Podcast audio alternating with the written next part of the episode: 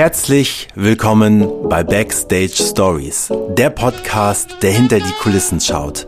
Immer mit der Frage verbunden, was kann die Welt vom Live-Entertainment lernen? Mein Name ist Dreif Zimmermann und ich wünsche euch viel Spaß und gute Unterhaltung bei der heutigen Folge.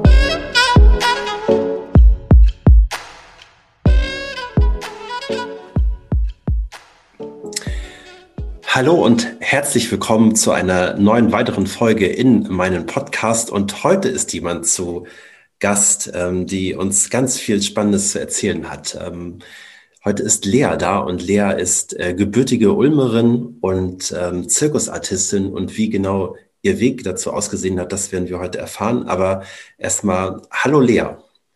Hallo, freut mich hier zu sein. Zu Beginn ähm, gibt es bei mir immer eine Frage, die ähm, eine komplett andere ist, als was wir uns heute unterhalten, sondern ähm, starten möchte ich mit der Frage, wie oft schaust du am Tag auf dein Handy?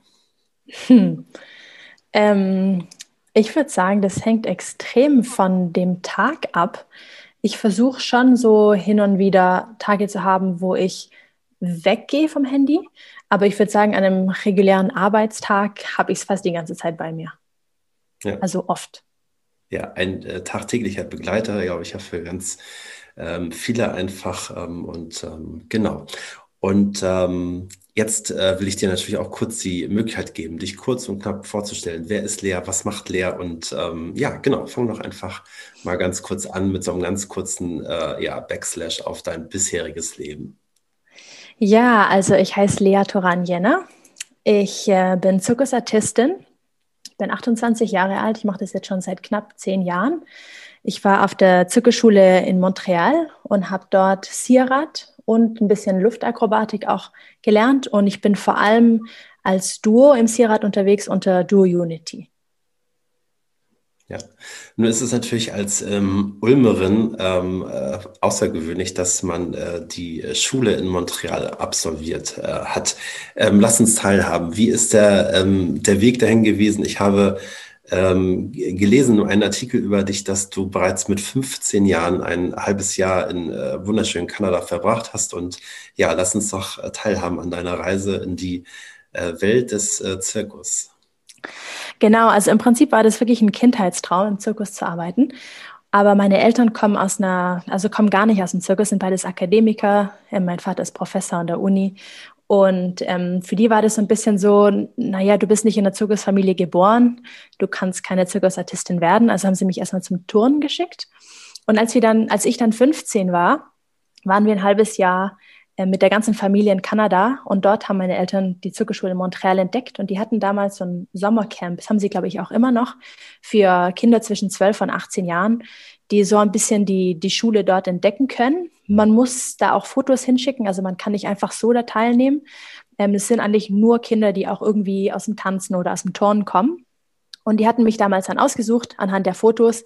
Und in dem Moment, wo ich in der Schule war, also diese zwei Wochen im Sommer, ähm, war mir sofort klar, ich möchte unbedingt hier meine Ausbildung machen. Mhm. Und seit dem Moment war es eigentlich auch klar, dass es die Schule sein sollte, weil ich einfach ja mich total in die verliebt hatte. Ja, was ist in diesen zwei Wochen in Lea passiert, äh, dass das äh, dieses Gefühl ausgelöst hat? Da will ich unbedingt hin, das ist mein Weg. Ich glaube, vor allem war es ist noch möglich. Also es war so ein bisschen, davor hatten mir alle Leute gesagt, das kannst du nicht werden. Also nicht, weil du nicht gut genug bist, sondern einfach nur, weil es nicht geht, weil es einfach nicht möglich ist. Und als ich dann dort war und dann auch Artisten kennengelernt habe, die diese Schule besucht hatten, auch die schon älter waren und so, die mir gesagt haben, nee, mit 15 bist du wunderbar noch mit dabei, du bist auch super ausgebildet bisher, also das kannst du noch schaffen. Das war so dieses, okay, es hat wie so ein, so ein Schalter, der Klick gemacht hat. Und ab dem Moment war es auch die ganze Zeit, also als ich dann auch zu Hause war, habe ich dann weiter trainiert und habe auch alles irgendwie so gemacht, dass ich mich für die Aufnahmeprüfung dann vorbereitet habe. Also über, im Prinzip über vier Jahre lang. Ich habe die Aufnahmeprüfung mit 19 gemacht. Das heißt, ich hatte dann vier Jahre lang Zeit, mich mhm. darauf vorzubereiten. Und es war dann auch irgendwie klar, dass ich das machen wollte. Ja. Jetzt sprichst du schon den Test an mit 19. Wie sah das aus? Du bist alleine darüber geflogen. Ähm dann war es ja. ein Tag oder wie sah das aus? Also ich bin alleine darüber geflogen. Das war mir auch ganz wichtig, dass es das irgendwie so mein Ding war. Ähm, die ganze Aufnahmeprüfung geht über vier Tage, ist sehr, sehr anstrengend. Ähm, es sind sehr viele Leute da. Wir waren über 300 Leute direkt vor Ort und dann machen sie noch ein paar andere in verschiedenen anderen Städten auch noch Aufnahmeprüfung. Man sagt, es sind so um die 500 Leute, die da pro Jahr die Aufnahmeprüfung machen wollen. Und es geht über vier Tage. Am ersten Tag wird Kraft und Beweglichkeit abgenommen. Am zweiten Tag Tanz und Theater. Am dritten Tag kann man was vormachen, was man zu Hause vorbereitet hat. Und am vierten Tag hat man so ein gemeinsames Training, um einfach zu gucken, wie man mit ähm, Anweisungen umgehen kann, wie gut man irgendwie mhm. einfach auch lernt. Und am Ende von jedem Tag werden Leute nach Hause geschickt. Also am ersten Tag waren wir ja. über 200 und am zweiten Tag waren wir dann noch so 100 und dann am dritten Tag waren wir noch so 50 und dann diese gleichen 50, die dürfen am letzten Tag auch noch mitmachen. Aber das war schon sehr intensiv, vor allem weil es sehr lange Tage sind mhm. und man halt auch irgendwie die ganze Zeit Angst hat, rauszufliegen. Ja. Was hattest du vorbereitet am dritten, für den dritten Tag? Eine Handstand-Equilibristik-Nummer. Das ja. war das, was ich ursprünglich auch machen wollte. Und die ist auch ganz gut gelaufen. Ähm, ich habe damals, war ich nicht, habe ich nicht mehr geturnt, sondern ich war in der Sportaerobik. Das kann man sich vorstellen wie so ein zwischen Tanzen und Turnen, ein bisschen Cheerleading-Style. Sehr ähm, High Energy, sehr mit einem großen Lachen auf der Bühne. Und ich hatte genau so eine Nummer gemacht, die ich, wenn ich sie mir jetzt angucke, muss ich total cringen und finde es total lustig, das zu sehen. Ja. Aber es hat denen gefallen und, und ich hatte auch im Vergleich zu vielen anderen Leuten, die damals auf den Aufnahmeprüfungen, die dort waren, hatte ich eigentlich noch ganz wenig Erfahrung. Also ich kam direkt aus dem Sport. Viele anderen hatten schon irgendwie ähm, die Erfahrung im Zirkus, kamen aus einer Familie oder hatten schon so eine Schule gemacht, die man davor machen kann. Also mhm. zum Beispiel hier die Schule in Berlin kann man ja machen, während man noch in der Schule ist gleichzeitig. Und es kamen halt viele Leute jetzt auch aus Frankreich oder aus anderen Leuten, aus anderen Schulen, die schon viel mehr Erfahrung hatten als ich. Aber hat trotzdem funktioniert. Ja.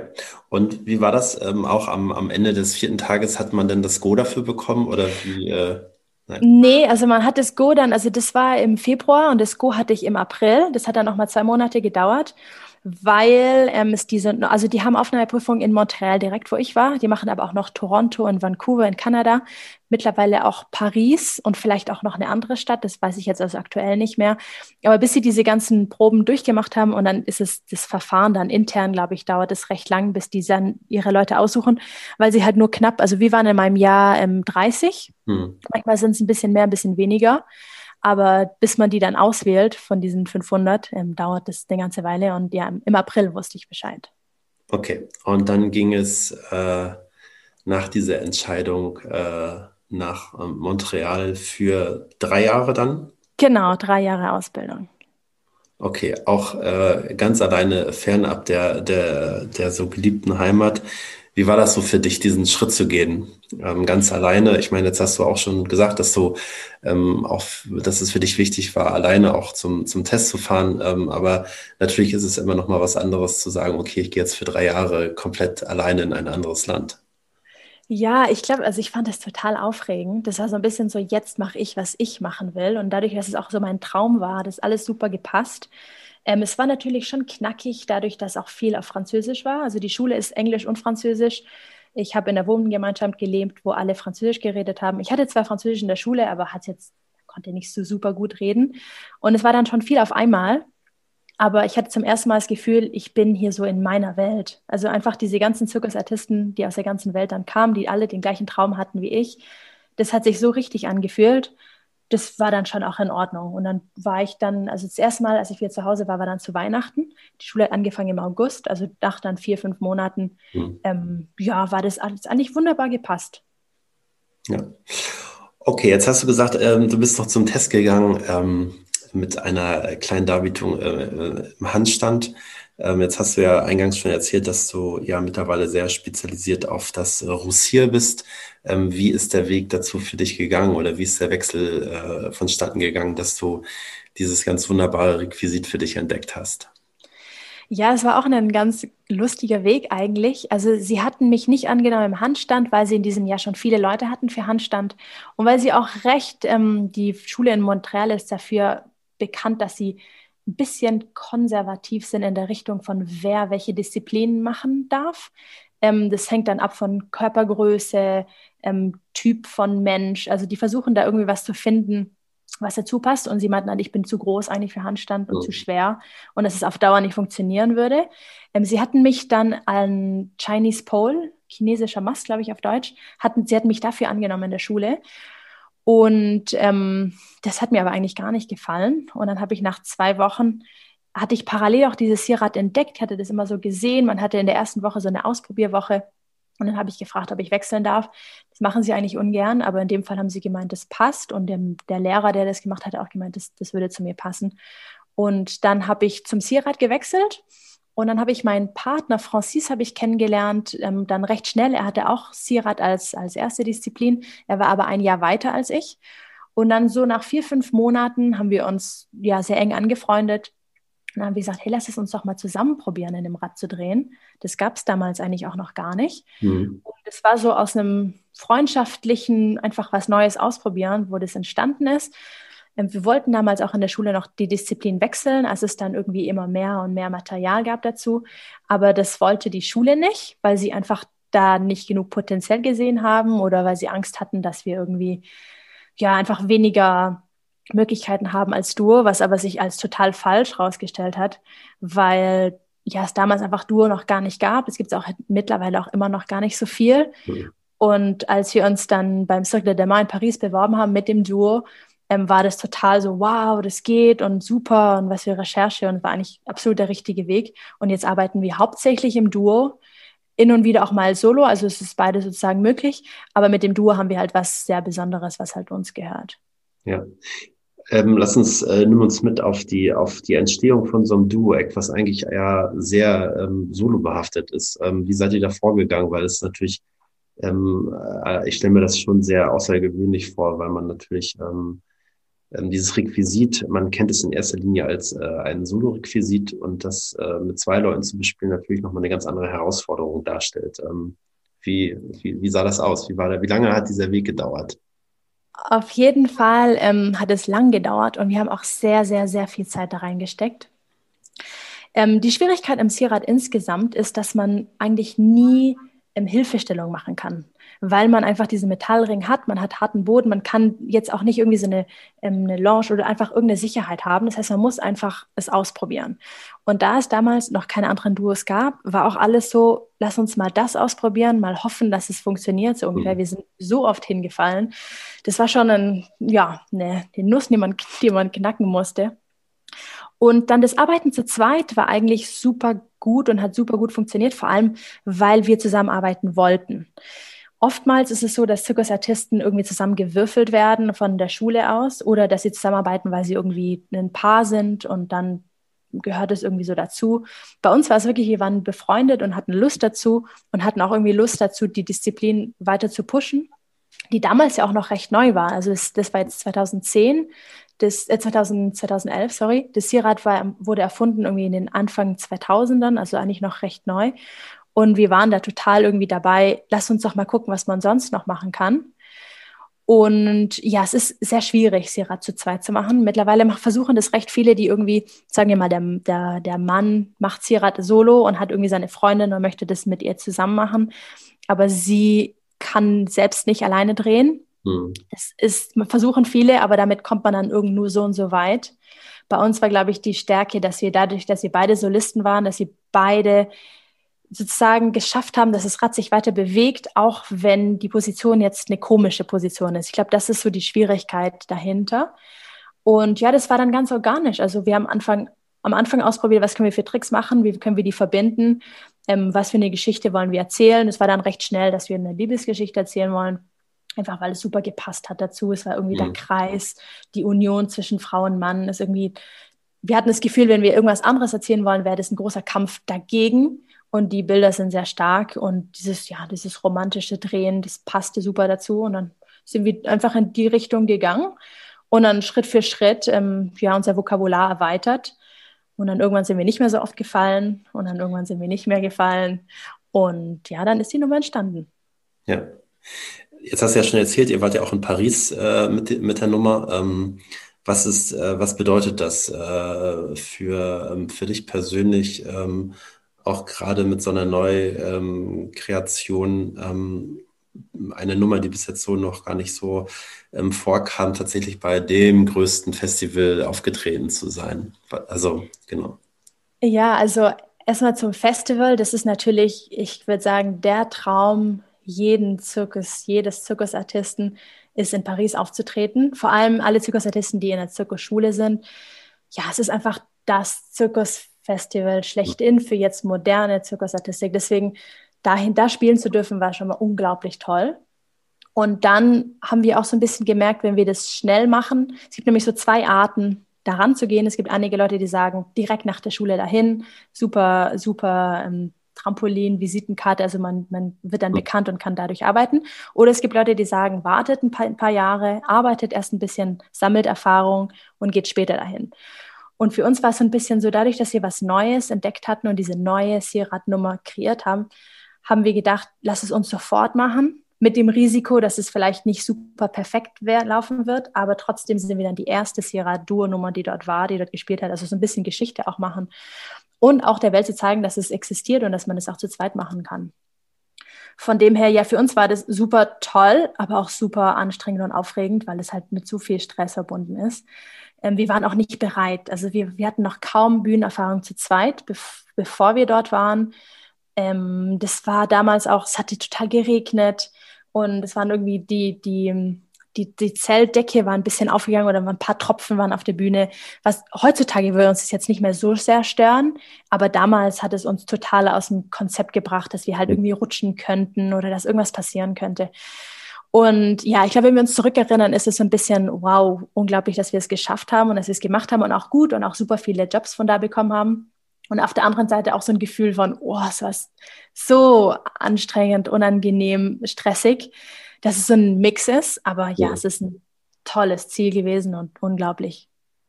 Ja, ja, ist ja auch äh, zweifelsohne äh, das äh, größte, bedeutendste äh, Festival, was es in dem Bereich gibt. Und ähm, ich war selber dreimal da und das ist einfach äh, immer toll gewesen, natürlich neue Sachen zu entdecken. Ähm, alleine auch die Atmosphäre in Paris auch im Zelt. Das war schon immer ähm, etwas, äh, ja, ein, einfach etwas sehr, sehr Besonderes und Einmaliges auf jeden Fall. Ja.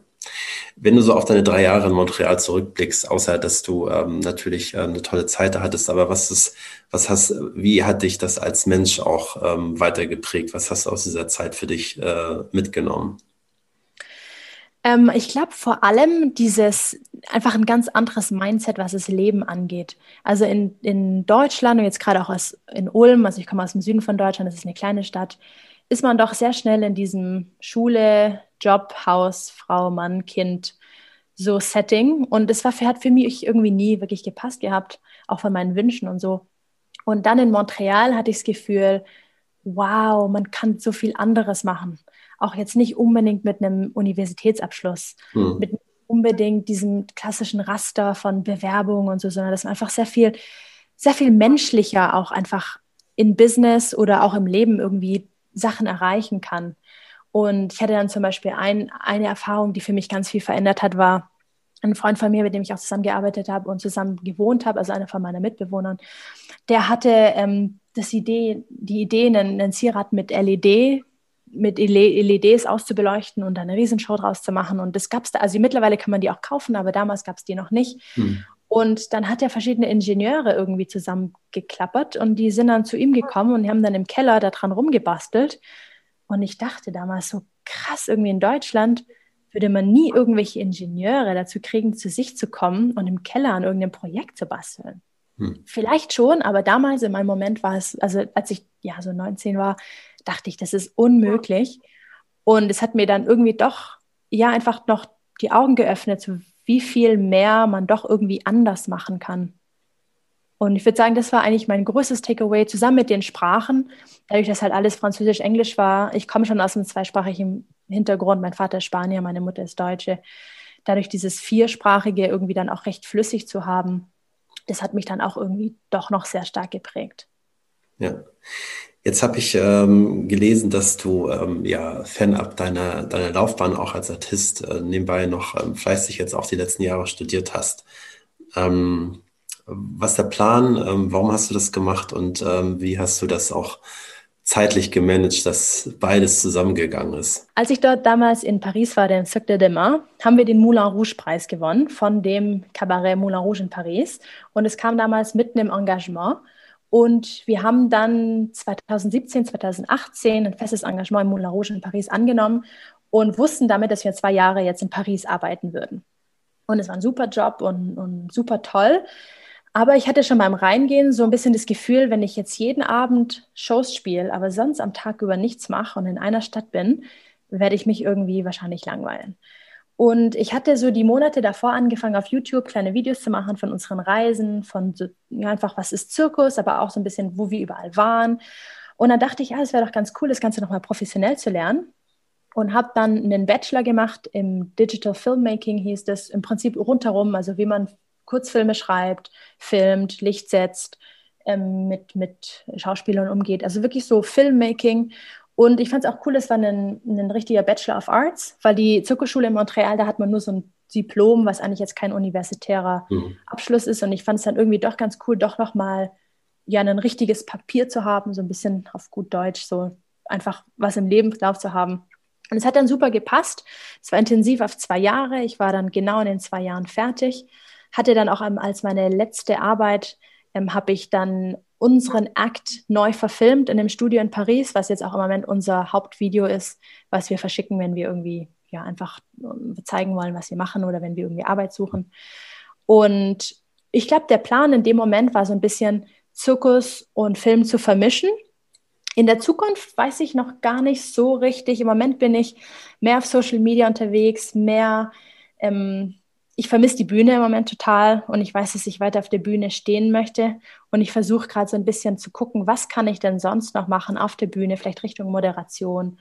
Ähm, wie kann ich da mich selbst vermarkten, also diese Videosachen, die ich gelernt habe, zu benutzen, um selbst auf Social Media irgendwie aktiver zu sein. Ein bisschen weg vom, vom Film, klassischen Film, obwohl ich das auch toll finde. Also mal gucken, es kann vielleicht auch noch mal sich drehen. Ja, ja, ist ja, äh, wie gesagt, ähm, unfassbar ähm, spannend und ich glaube auch natürlich immer wichtig, äh, gerade in dem Bereich ähm, auch immer wieder Dinge äh, neu zu entdecken und zu gucken, wie kann ich mich selber weiterentwickeln, weil klar, das Artistendasein ist sicherlich aufregend und toll, aber auf der anderen Seite ist es ja nicht verkehrt, schnell und irgendwie auch vielleicht sich aufbauend einen Plan B irgendwie ja zu kreieren. Das ähm, sehe ich immer, dass das irgendwie kein schlechter Plan ist, auf jeden Fall eine, eine andere, ja, einen anderen Skill zu lernen, ähm, auch außerhalb der Bühne. Und vielleicht kann man ja beides, wie du auch schon gerade gesagt hast, ähm, ja auch ganz äh, schön miteinander verbinden. Ne? Ja. Wenn du diesen Weg nicht eingeschlagen hättest, was wäre denn der, der, der Traum deiner Eltern gewesen? Was wäre Lea dann geworden? Ich glaube, zum Glück hatten meine Eltern keinen richtigen Traum für mich es war denen immer wichtig, dass ich das mache, was ich machen möchte. Ich hatte mal überlegt, ähm, ja, Richtung Wirtschaft mehr zu gehen, aber ich bin echt glücklich, das nicht gemacht zu haben. Es war so ein bisschen Plan B, wenn das nicht funktioniert hätte mit dem Zirkus. Aber ich glaube, für mich war das so, ab dem Moment, wo ich in der Schule aufgenommen war, war es klar, das mache ich. Und es war klar, das wird auch funktionieren. Ich möchte, dass es funktioniert und ich habe da so Bock drauf. Das wird klappen. Ich glaube, das war ein bisschen die Jahre davor, also wo man halt irgendwie sein Abi macht und wo dann irgendwie alle Leute so ein bisschen drüber reden, was willst du mal machen, was willst du mal machen. Da hatte ich das Gefühl, also hatte ich mich auch erkundigt in vielen Universitäten, was ich denn machen kann und so, weil ich irgendwie das Gefühl hatte, ja, alle Leute studieren irgendwas, das müsste ich jetzt eigentlich auch machen. Aber sonst zum Glück war nichts vorgeschrieben und ich durfte frei wählen, was ich machen möchte. Ja. Eine, eine andere klassische Frage, die ich in dem Zusammenhang immer gerne stelle, ist, ähm, wenn du jungen Menschen, die auch in dem Alter sind, jetzt 15, 16, wo es darum geht, irgendwie, welche Richtung schlage ich ein, die aber vielleicht noch nicht ganz genau wissen, wie du damals, äh, was es sein wird, äh, dann würdest du ihnen was raten. Ich glaube, wenn sie es noch nicht genau wissen, würde ich sagen, setzt euch nicht unter Druck, probiert alles aus, versucht richtig irgendwie hands-on Sachen auszuprobieren. Also in, wenn es Richtung Unternehmen gehen soll, ein Praktikum machen, wenn es Richtung Sport gehen soll, einfach das mal ausprobieren, mal anfassen, mal ja ausprobieren, was es so gibt. Und ich würde sagen, wenn Sie es wissen, dann voll, ja, einfach volle Kraft voraus das machen, auch wenn es irgendwie unkonventionell ist. Weil ich hatte damals auch Lehrer in der Schule, die, als sie davon gehört haben, dass ich zum Zirkus will, waren, die waren total verblüfft, aber jetzt nicht unbedingt positiv, sondern mehr so, bist du sicher, willst du nicht was studieren? Also ich war, ich war auch eine gute Schülerin und da war das für viele fast enttäuschend zu sehen, dass ich Zirkus machen wollte. Und das fand ich immer komisch, weil wenn jemand machen weiß, was er machen will, dann, dann soll er es doch einfach machen. Ja. Auf jeden Fall, ähm, guter Ratschlag und ähm, genau das ist es ja irgendwie so viel. Es geht ausprobieren, ähm, ähm Erfahrungen sammeln und ähm, dann irgendwie den Weg äh, dazu finden, was, äh, was liegt ein, was, äh, was äh, kann man tatsächlich tun, wo sind auch seine Talenten und Stärken und ähm, ja. Gerade in dieser Zeit, wo du nicht auftreten kannst und jetzt das Studium auch beendet hast, ähm, ähm, mit was verbringst du denn jetzt gerade in dieser ähm, zweiten, nicht ganz so leichten äh, Zeit dieses Jahres deine, was machst du gerne? Also liest Lea gerne oder was macht Lea? Ja, also Gerne mache ich, ja, ich lese gerne, ich bin gerne draußen unterwegs. Im Moment habe ich die Zeit auch sehr genutzt, um mehr mit meiner Familie zusammen zu sein, weil ich sonst halt die nicht so oft sehe und habe mir richtig Zeit genommen in den ganzen Stationen. Mein Vater in Ulm, meine Mutter in Bonn, meine Großeltern, mein Bruder in Hamburg. Also ich hatte da schon versucht, ähm, überall eine Zeit lang zu sein. Ähm, ja, einfach, also solche Sachen mache ich gerne und auch ein bisschen so runterzukommen, wieder mehr normalere Sachen, in Anführungszeichen, ähm, Sachen wie Gartenarbeit oder mit meinem Freund zusammen haben wir einen Trailer umgebaut oder also so Sachen, die man sonst ja eigentlich nie machen würde. Das würde ich sagen, jetzt zu den harten Corona-Zeiten habe ich vor allem das gemacht. Jetzt im Moment bin ich gerade so ein bisschen dabei, auch mir zu überlegen, was ich kann ich denn in der Zukunft machen, wenn es noch eine Weile dauert, bis es wieder Shows ja. gibt. Ähm, natürlich hofft man, dass es die immer früher gibt als später. Ich hatte jetzt auch wieder ein Engagement zu Weihnachten eigentlich gehabt, was dann aber wieder doch abgesagt wurde. Von dem her bin ich im Moment so ein bisschen ähm, doch sehr bedacht, auf ja, Social Media viel zu machen. Jetzt gerade auch auf TikTok, was die ganzen jungen Leute machen, ähm, finde ich eigentlich ganz lustig. Ähm, Instagram, YouTube und ich habe jetzt gerade auch so ein bisschen das Glück, ich war, als ich wieder in Ulm war, hatte ich so ein bisschen Medien um mich rum, die sich einfach interessiert haben dafür, was macht denn ein Zirkusartist, was macht ein mhm. Zirkusartist zu Corona-Zeiten, aber auch einfach, die hatten halt mal die Chance, mich zu haben, weil ich halt sonst zu viel unterwegs bin. Und das hat mir super gefallen und ich habe auch, hab auch gemerkt, dass sich viele Leute einfach dafür interessieren, ähm, was denn Zirkusartisten machen oder was einfach das genau auf sich hat. Und das bin ich gerade dabei, auch ein bisschen auszubauen. Ähm, ich bin jetzt nächsten Samstag bin ich beim Tigerentenclub eingeladen worden, um da ähm, meine Nummer zu spielen, aber auch ein bisschen, um den Kindern zu erzählen, was ist, was ist, was ist es, Zirkus zu machen, was, was hat es auf sich und ähm, wie kann man das machen und so weiter. Ja, auf jeden Fall. Ist ja, wie gesagt, tatsächlich ähm, die Phase sind da für so eine Projekte und auch mal natürlich ein bisschen äh, innezuhalten, zu schauen, äh, was kann vielleicht auch ein neuer Weg sein, ne? ähm, um genau. anschließend auch sagen zu können, naja, diese schwere Zeit für, war dann auch am Ende für was Positives da und äh, man hat irgendwie dann doch was Neues gelernt oder irgendwie das Beste aus der Situation gemacht. Hm. Jetzt haben wir nochmal auf deinen, auf deinen Berufswunsch eingegangen und trotzdem habe ich natürlich äh, immer so andere äh, sehr spezielle Fragen. Und ich habe mir noch eine weitere für dich auch ähm, ausgesucht heute. Und äh, die natürlich auch für einen Zirkusartisten sehr wichtig ist, weil äh, gute und gesunde Ernährung spielt natürlich eine, eine große Rolle, wahrscheinlich auch in deinem Leben. Und deswegen ist die, äh, die Einstiegsfrage nochmal auch für den Bereich, wenn du ein Lebensmittel wärst, welches Lebensmittel wäre leer? Oh wow, ich glaube, ich wäre ein Stück Obst. Bisschen ja. süß, knackig, frisch.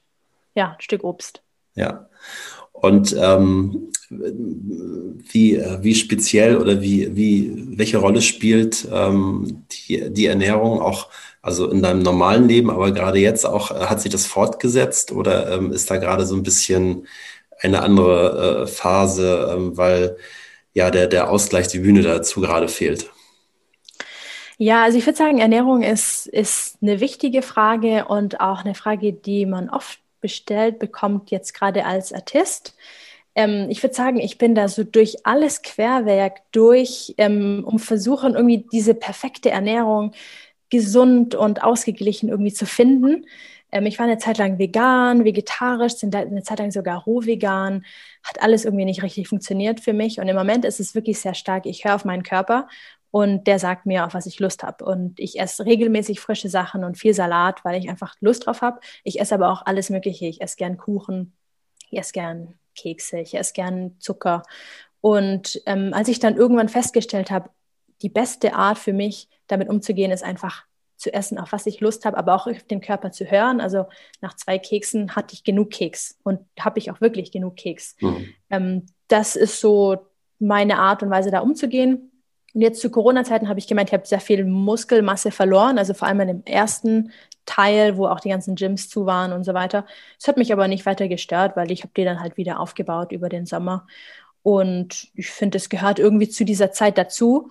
Ich versuche weiterhin zu trainieren, so viel ich kann, aber auch irgendwie im Rahmen von dem Möglichen und was sich auch lohnt, weil wenn man halt jetzt keine Shows hat, ähm, sich dann super top fit 100 Prozent ähm, zu halten, ist sehr, sehr viel Arbeit und lohnt sich vielleicht weniger, als sich 80 Prozent fit zu halten. Und wenn dann wieder Engagements kommen, dann ist man in zwei Wochen wieder auf den 100 Prozent.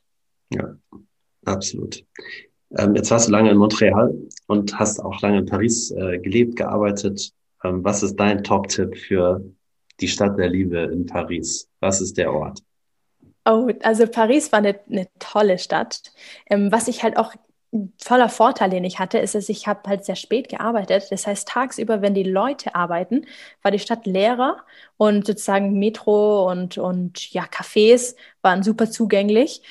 Während halt die meisten Leute halt ja morgens um acht aus dem Haus gehen und abends um fünf wiederkommen, wo sie dann halt immer in vollen Metros sind und immer so irgendwie eng. Also es ist schon eine enge Stadt, wenn man in ja. den falschen Uhrzeiten draußen ist. Da hatte ich Glück, dass ich halt ja tagsüber draußen sein konnte. Für mich war das Beste an Paris die ganzen Cafés mit, mit Gebäck und mit einem guten Kaffee und wo man da sitzen kann, aus dem Fenster gucken kann und die ja. Leute sieht. Und ja, einfach das irgendwie so aufzunehmen, dieses ganze Pariser Flair mit, mit ähm, ja, so Art, Art Galleries und was es sonst so gibt an vielen Restaurants, ähm, kulinarisch super toll.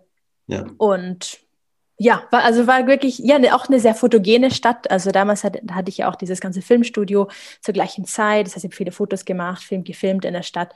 Das hat sehr viel Spaß gemacht. Ja, also gerade der ganze Bereich ja natürlich auch beim, beim Moulin Rouge, ne, gerade die Ecke da auch hoch nach Genau, genau. Das ist schon, äh, das Super ist schön. Sehr, sehr großartig. Wenn ich, äh, ich war, ich, ja, wie gesagt, äh, ich glaube drei oder viermal ähm, auch in Paris und äh, war dann auch immer ähm, gerade in der Gegend. Ich war tatsächlich nur einmal im Moulin Rouge. Äh, okay, aber warst du? Ja, ja, ich war, äh, hab mir das angesehen und war auch äh, mag halt gerade die Gegend da, gerade den, den Berg hoch ähm, nach Sacramento. Ja. Das ist wunderbar einfach da, das ist ganz toll. Ähm, ja, ähm, liebe Lea, wir sind auch fast schon äh, am Ende. Ähm, ähm, schon mal vorab vielen, vielen Dank für die Einblicke, für, für ähm, ja, fürs Teilhaben. Und ja. ähm, auch du ähm, hast jetzt zum Abschied ähm, natürlich die Chance, auch mir eine Frage zu stellen.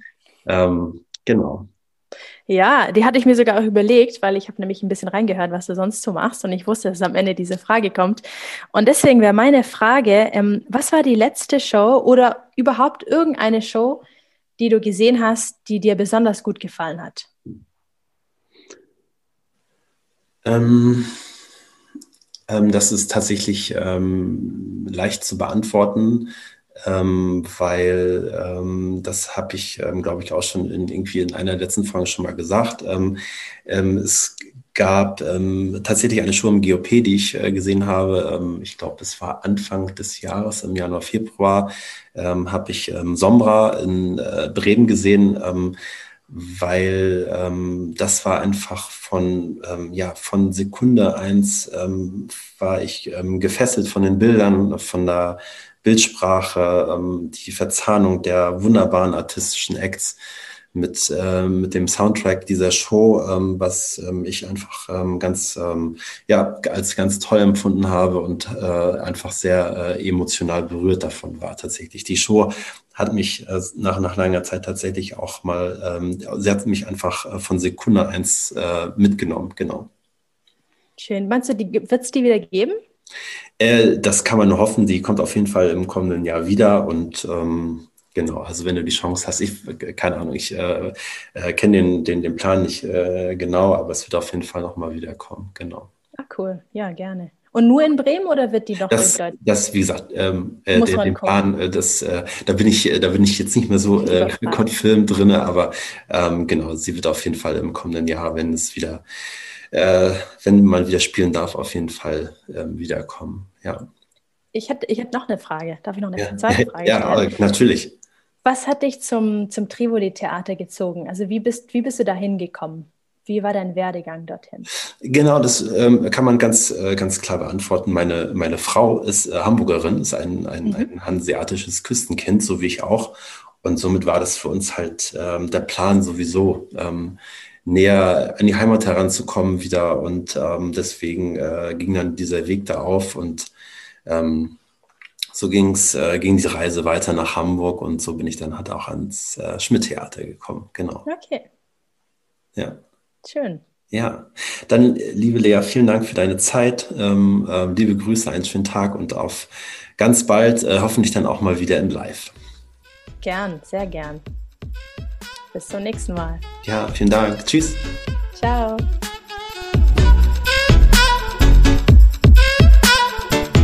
Das war sie, die heutige Folge und ich möchte mich herzlich bedanken bei euch für euer Zuhören und gleichzeitig euch einladen für kommende Woche, wenn es wieder heißt Entertain Your Life und bis dahin sage ich ciao und tschüss aus Hamburg, euer Ralf Zimmermann.